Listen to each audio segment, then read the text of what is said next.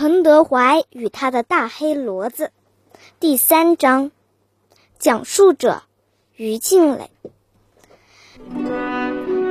六匹牲口集中到了一起，老饲养员拍着大黑骡子，轻轻地说：“大黑骡子呀，大黑骡子，委屈你了，你为革命立大功吧。”彭德怀背过脸去，枪声没有响。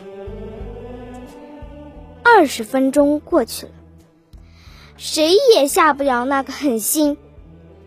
六匹牲口好像都预感到了什么，集体嘶叫了几声，又默默的低下了头。副官长，快开枪！彭德怀怒吼道：“砰的一声，枪响了。彭德怀向斜倒下去的大黑骡子缓缓摘下了军帽，漫漫征程，再也见不到大黑骡子的身影了。它融进了北境的滚滚铁流，融进了宣传员鼓励战士的主板声里。身无御寒衣，肚内饥，晕倒了，爬起来，跟上去，走到宿营地。